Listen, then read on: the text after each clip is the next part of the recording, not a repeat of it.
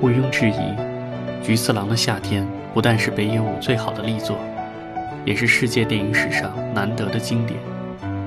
可惜的是，就像沉迷爱情的人们很难精准表达爱情的美妙一样，很多观众也说不清他们究竟被这部电影的什么蛊惑了，以致当电影结束时，眼中含着伤感的泪花，脸上却绽放着欣慰的笑容。这种怪诞的表情。正是经典电影应该收获情景的一种，它比掌声更具说服力。菊次郎，他妈的，快滚吧！影片最后，北野武大叔乐呵着说出这话，相信很多人会大吃一惊。为什么？大家都以为菊次郎是那个小男孩，哪想到竟是北野武大叔扮演的武田先生。以幽默著称的北野武，在这里。似乎给观众开了一个不大不小的玩笑。其实，这不是玩笑，而是整个故事的主旨所系。就像韩国电影《比悲伤更悲伤的事情》有 A 面、B 面一样，北野武这个故事也有。当观众以为 A 面正南的夏天感动得泪笑失常时，北野武突然抛出故事的 B 面武田的夏天，并且告诉大家，B 面。才是他最想表达的。比悲伤更悲伤的事情，说了 A 面再说 B 面，显得拖沓；而神奇的北野武把 B 面就藏在了 A 面之中，简洁而含蓄。那么他的 B 面究竟说了什么呢？现在，先让我们对武田，也就是菊次郎，来一个形象定位，这很重要。很多人对菊次郎的定位是不准确的。称他为不择手段的老流氓，无论是非的老恶棍，睚眦必报的小市侩，见人就横的混世魔王等等。其实，他只是一个不折不扣的二愣子，智力稍低于一般人，行动稍拙于一般人，懵里懵懂的，老像个长不大的孩子。菊次郎第一次出镜被很多观众忽略了，其实那是 B 故事的开始。起着提纲挈领的作用。菊次郎的妻子摆出职业母亲的面孔，把三个吸烟男生训得茫然无措。身边的菊次郎则勾着头，一副白痴模样。当妻子扯了扯他的衣袖，他突然抬头，笑着伸出两根手指，吊儿郎当地晃了晃，天真的笑容和滑稽的举动，跟他的年纪一点都不相符。二愣子的形象，一下。便跃然屏上，让我想起《阿甘正传》中的阿甘，与菊次郎智力相当的阿甘，却表现得那么善良、真诚、有爱、仁义，而菊次郎却被观众误认为是老流氓、老恶棍、小市侩、混世魔王，这是为什么呢？最根本的原因，弱智阿甘是在母亲温暖的羽翼下长大。而弱智菊次郎的母亲却跟人私奔了，没有母亲的爱护和归导，从小饱受社会蹂躏的菊次郎根本无法对纷繁复杂的世事进行道德判断和价值整合。社会塞给他什么，他就给社会反映什么。从某种意义上讲，弱智菊次郎就像一面肤浅的镜子，他所呈现的一切丑陋，其实都是社会打在他身上的烙印。换句话说。他身上的丑陋，就是这个社会的丑陋。现在的他，表现的有多混账，有多差劲，其实就是当初他一点点长大时，有多少流氓、恶棍、市侩、混世魔王，曾对他有多混账，有多恶劣。菊次郎虽然把市侩流氓的那一套不加消化的全班照抄下来了，但依然改变不了他二愣子的本质。莫说他那拉虎皮、做大旗的恐怖纹身在后背，就算纹到脸上来，恐怕也无济于事。不按理出牌，对于一个真正的流氓来说是行得通的。因为真正的流氓知道什么时候可以不按理出牌，但对于一个二愣子却行不通，因为二愣子凡事都不按牌理出牌，不懂得选择时机，相信现实生活中的二愣子菊次郎时不时就会被痛扁一顿。有人说菊次郎被他妻子管得死死的，也太懦弱了，太没有男子的尊严了。可实际上，菊次郎碰上他妻子是他莫大的福分。妻子的母亲嫁了三次，自然也有一个不幸的童年。可生命就是这么奇怪，有着不幸童年的女孩，长大后，有些会比一般女人表现出更强烈、更蓬勃的母性来；而童年不幸的男孩，很多却长得没头没脑、冒冒失失，像永远不会成熟的大孩子。上帝让他俩结合。简直是对他俩不幸童年的一种愧疚性补偿。在妻子的庇护下，菊次郎一定避免了生活中的很多麻烦，并重新获得了一种近似母爱的情感。而从小失去母爱的女人，在给予他人母爱的时候，又一点点抹平了内心深处来自孤寂童年的那份遗憾。这也是菊次郎的夏天成立的前提。要不然。哪个女人会莫名其妙地打发自己老公，带着一个不相干的小男孩，花几天时间闲逛呢？女人对正南的奶奶说：“菊次郎喜欢小孩。”那是女人看清了菊次郎大孩子的本质，让一个大孩子带着一个小孩子，旅途当然会有很多意想不到的快乐。这一点，也许在出发之前，女人就预计了。在尘世中滚打摸爬了多年的菊次郎。却并没有看清自己的本质。他答应在正南旅行，并不是喜欢正南，而是因为可以获得五万日元，还有几天无天管、无地收的日子。是随后的游泳、坐船、钓鱼等活动，才让二愣子与小男孩逐渐走近。再然后是热恋中男女那些快乐的要发疯的游戏，才把菊次郎真正带回童年。我们知道。成年男女很容易被热恋带回到生命最初的那种快乐中去，唯其如此，女人才会乐不可支的把三个橘子抛得眼花缭乱，男人才会炫技似的把机器娃娃表现得惟妙惟肖。很多人着迷于北野武的小道具，背包上斜插的太阳花，头顶上高撑的洋芋叶，叮当作响的天使之铃，还有原野上绿意好配的植物。以及迷离的夏风，宣泄的海浪。不少人也许忽略了菊次郎带小正男见妈妈那幕，那一幕其实非常精彩、简洁而隽永。我们不妨设想一下，二愣子是如何带着男孩找妈妈的。勒门，直截了当。哎呀，跟相片一样漂亮。正南，我们总算找到你的妈妈了。我可告诉你，带你儿子来，我可是吃了不少苦头，也花了不少钱。说什么你们也得补偿一下吧？哦，这是你丈夫，一看就是个有钱的。菊次郎却在一旁徘徊在陌生的家门口，不忍上前。为什么呢？因为那一刻，他已经彻底从一个伪流氓、二愣子。变成一个手足无措的大男孩。面对正南妈妈的新家，他一定想起了很多前尘往事。在过去不堪回首的岁月，他有没有找过自己跟人私奔的妈妈？是否曾见过极不愿见到的一幕？是否曾被一个新家庭推推搡搡、骂骂咧咧地排除在外？正因为这样，简单的举动，对心有余悸的大男孩来说。才会变得这么难。果不其然，历史再次重演。正南的妈妈已经有了一个完美和谐的新家，正南成了多余的人，大男孩只能带着小男孩黯然离去。小男孩呜咽着，泪在脸上；大男孩一脸麻木，泪在心中。等海风一吹，心有不甘的大男孩。又想返回质问的女子，但他还是放弃了。我们有理由相信，放弃的原因仍来自于他童年的生活经验。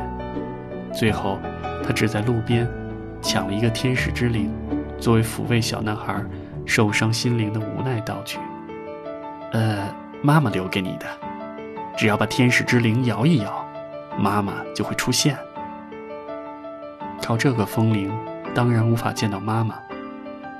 但这个道具日后必将成为小男孩孤独成长的最好养分。有没有人注意那只停在草叶上的蜻蜓呢？它不仅是乡村美丽清灵事物的代表，在这部影片中，它还具有着重要的象征意蕴，象征我们斑斓多姿的童年。如果按世俗的逻辑，这次旅行注定得黯然而归。但在敷衍蜻蜓的眼中，一辆归途中的车子，也可有千万种回归的方式。换句话说，镶嵌我们残缺心灵的，不仅仅只有母爱一种，还可以有其他很多东西。因此，当好人先生建议为了这个不幸的小男孩来一次露营时，菊次郎大叔欣然接受了。这时，在听久石让大师清脆清灵的琴声。让人不由想起童年时经常哼的那一首歌：“小鸟在前面带路，风啊吹向我们，我们像春天一样来到花园里，来到草地上。一个浪子，一个二愣子，两个二溜子。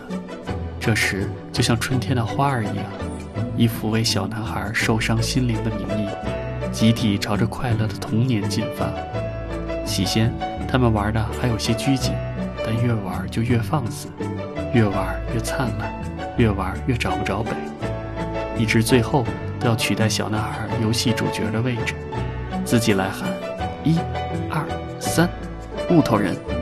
与其说露营活动是四个成年男人在完善一个小男孩不完整的童年，不如说是小男孩给了四个成年男人重返各自青涩童年的机会。游戏的中途有一个耐人寻味的情节，就是菊次郎决定去探望大都町养老院的母亲。是怒放的童心让菊次郎想起了母亲，并且突然发觉，原谅他或许并不是一件难事呢。可到了养老院，菊次郎才发现，简单的相见居然这么难。近乡情更切，不敢问来人。苍老的母亲，不再是正南那个芬芳迷人的妈妈，自己也不再是天真无邪的小正南。隔着烽烟重重的岁月，母子俩就像隔着一道宽广的水域，根本无法面对面坐下来促膝谈心。他只能绕到屋外，透过朦胧的玻璃，安静地看一眼神情有些落寞、样子有些痴呆的母亲。很显然，是明净的玻璃给这次探望镀了一层保护色。要不然，尴尬的母亲何以面对被自己遗弃多年并也已苍老的儿子？而满腹委屈的儿子又对老态龙钟的母亲说些什么呢？隔音，隔风，既朦胧又清晰，近在眼前，又远在天边。既似坚不可破，又像一触即碎的玻璃，正是重重岁月里诸多事物和情感的总和。温情的探望，就这样变得伤感起来。外表平静的菊次郎，内心再次情绪汹涌，前尘往事又翻江倒海地朝他扑来，让他几乎都不想跟重磅先生重返露营之地。让他返回后。还长时间依着摩托车，一声不吭的，让思绪天马行空，任意飘飞。母亲是原谅了，但半生的伤口并没有在这次探望中痊愈，他需要时间。正南的四个梦境也是不容忽视的精彩部分。日有所思，夜有所梦，在这部影片中表现得淋漓尽致。梦是什么呢？梦是心灵的裁剪手。纷繁复杂的事项，正是凭借梦来锻造我们的个性，裁剪我们的心灵。不断重叠的梦境，最后正是我们每个人心灵最本质的底色。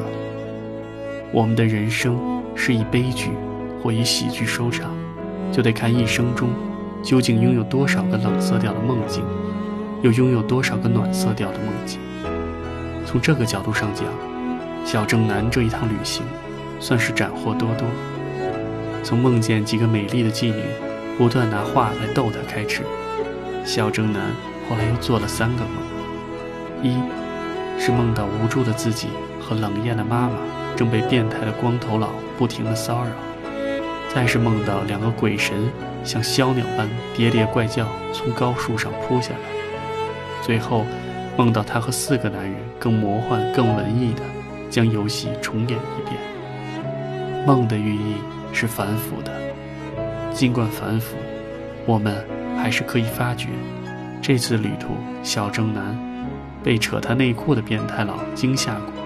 被菊次郎背后纹身灼伤过，被冷漠的母亲委屈过，被深夜的黑暗恐惧过，同时，也被木头人这个游戏温暖过、失意过，甚至，我们还可以看出，他被似有觉醒的性意识轻轻地抚摸过，并带着那么点邪气。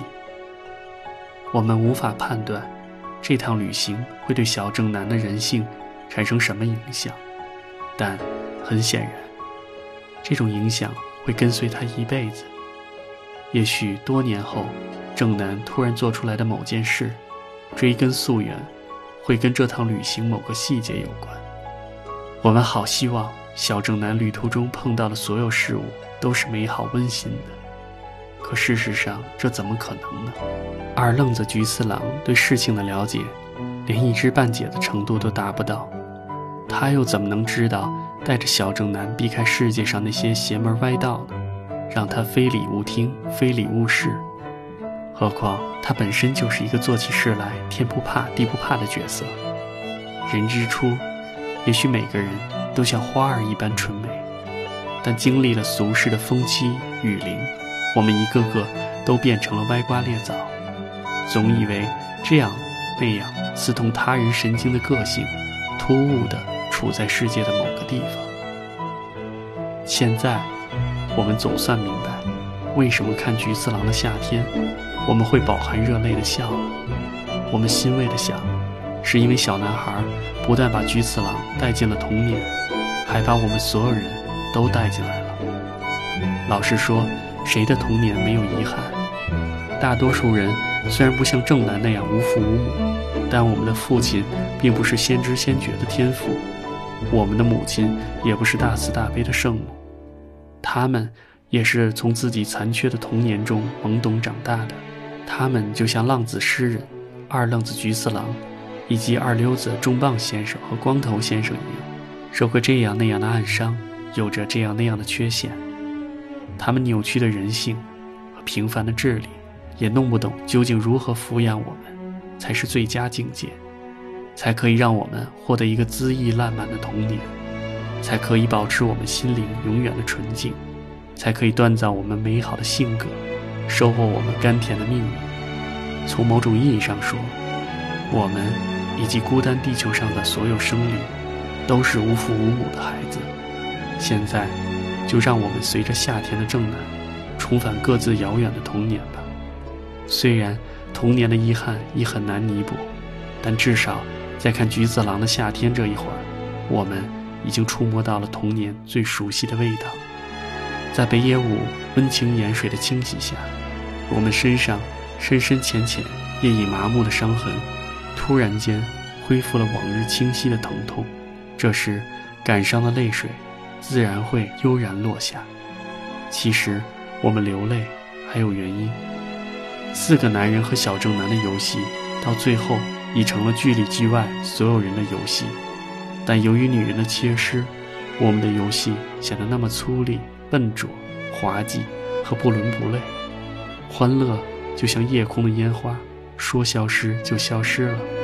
我们看似乐不可支，但正南那个优雅、清瘦、天使般美丽的妈妈，无时不在我们心中晃悠。她成了所有人的妈妈。如果她在。哪怕什么都不做，只是在一旁温情脉脉地看着，我们的游戏也绝不会像现在这般可笑而粗糙。优雅慈爱的母亲，她就具有这样的魔力。她是一切美好事物的起源，她能抚平我们人性中粗粝的坑洼，抚慰我们人生中无法避免的遗憾。所以在影片的最后，菊次郎会对正南说一句：“下回我还带你去找妈妈。”即使在现实中找不到妈妈，我们也要在意念中找一个精神的妈妈代替。只有这样。小正南的旅途才算得上真正完美无缺。只有这样，经历了一系列违规闯进事件的小正南，长大后也不会像我们这般歪瓜裂枣的模样。只有这样，距离局外人的笑容才不会像海面欢快的浪花，下面暗藏着深蓝的忧伤。谁愿意做我们意念中最美丽、最仁爱的妈妈？